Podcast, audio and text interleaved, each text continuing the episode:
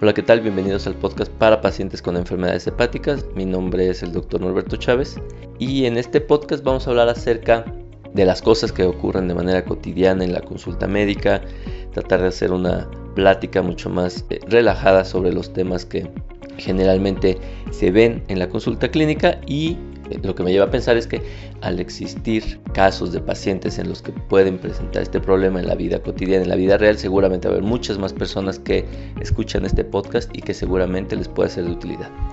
Así que en esta ocasión vamos a hablar acerca de el daño hepático inducido por fármacos, un término que suena bastante complicado y eso, pero en realidad a donde vamos a llegar es a ver cuál es el efecto de tomar fármacos y suplementos sin indicación médica o sin supervisión médica y cuáles pueden ser las consecuencias de esto. Bienvenidos.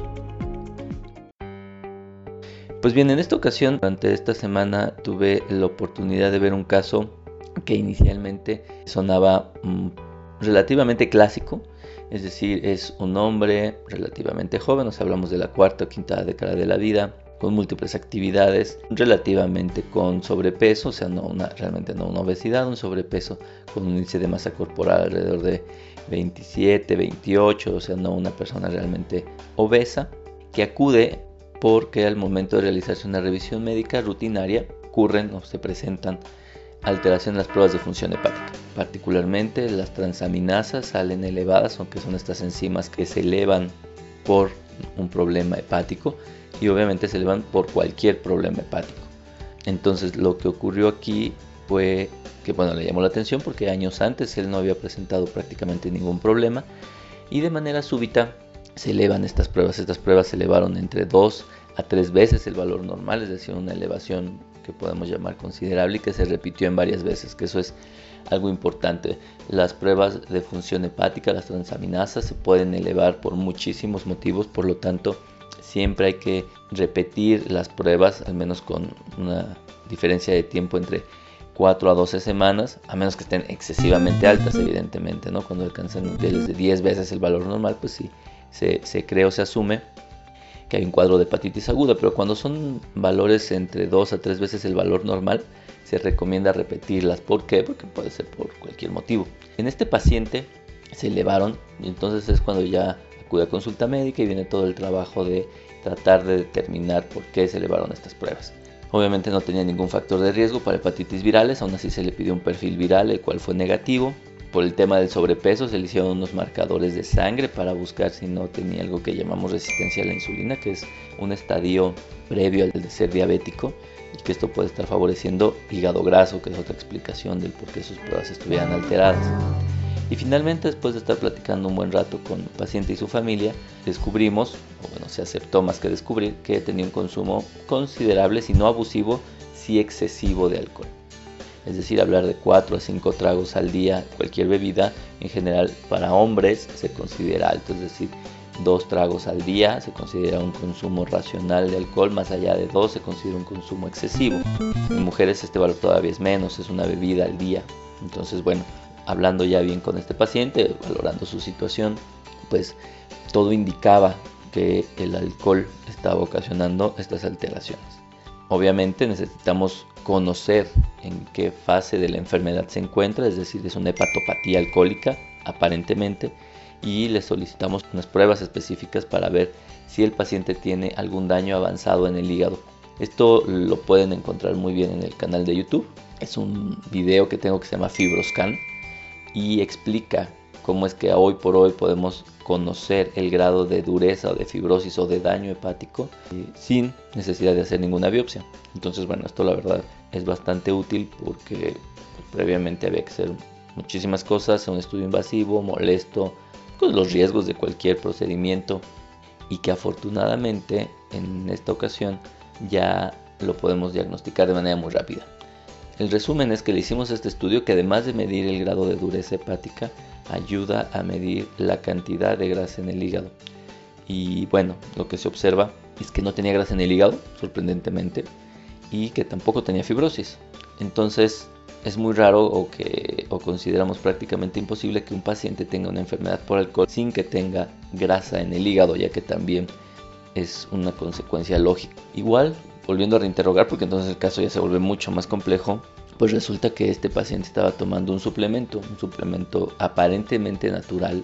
Era una especie de, no sé cómo poderlo llamar, como un aditivo, como una cosa está para potenciar la energía durante el día y poder realizar actividades de mejor manera. Al principio cuando ve uno la etiqueta pensaría uno que son algún tipo de hormonas y la verdad es que no.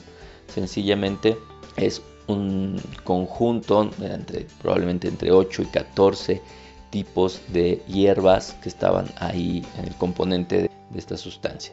Y entonces ahora sí ya da una vuelta el caso porque de todo lo que tiene, lo único que encaja completamente es justamente estos suplementos o estos alimentos. Y es por eso que me permití presentarles la historia de esta semana, porque me da pie para explicar dos cosas o dos términos que son muy importantes para el cuidado de nuestro hígado.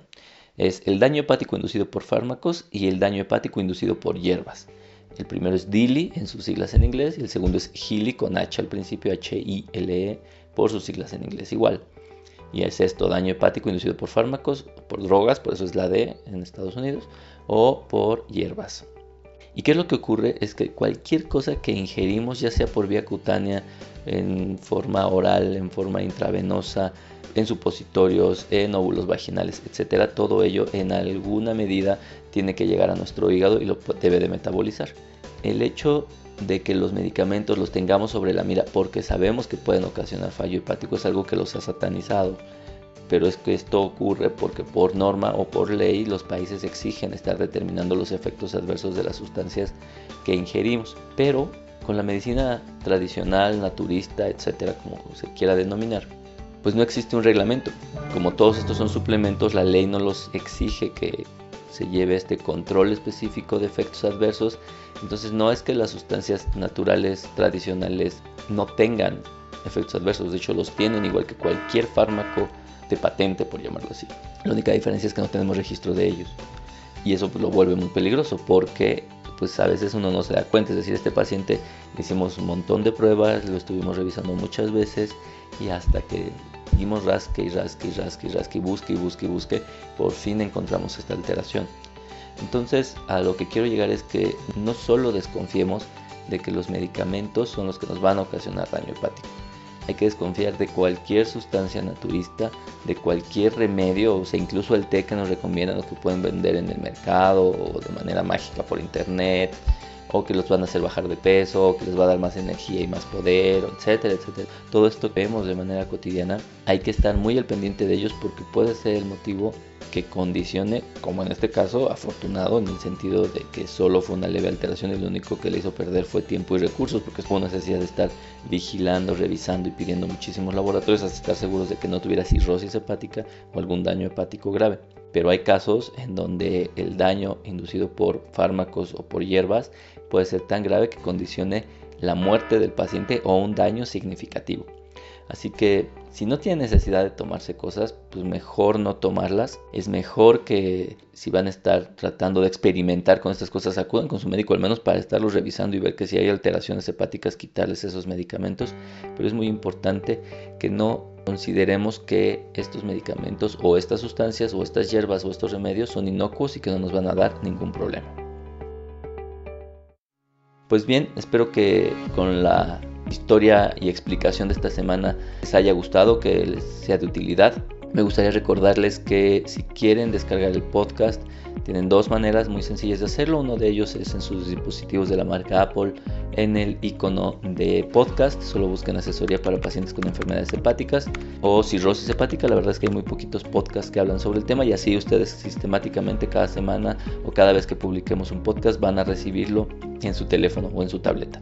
Si ustedes tienen un teléfono de la marca Android, muchísimas aplicaciones para descargar los podcasts. Pueden sencillamente entrar a la tienda de Google Play, poner podcast y descargar la aplicación que más les guste. Y después cuando les ponen buscar eh, nuevos podcasts, nada más pongan igual asesoría para pacientes con enfermedades hepáticas o la aplicación que yo les recomiendo porque es fácil de usar y les da pie a buscar incluso más información, más podcasts de cualquier otro tema. Es una aplicación que se llama Stitcher S-T-I-T-C-H-E-R, también es gratuita, muy buena e igual.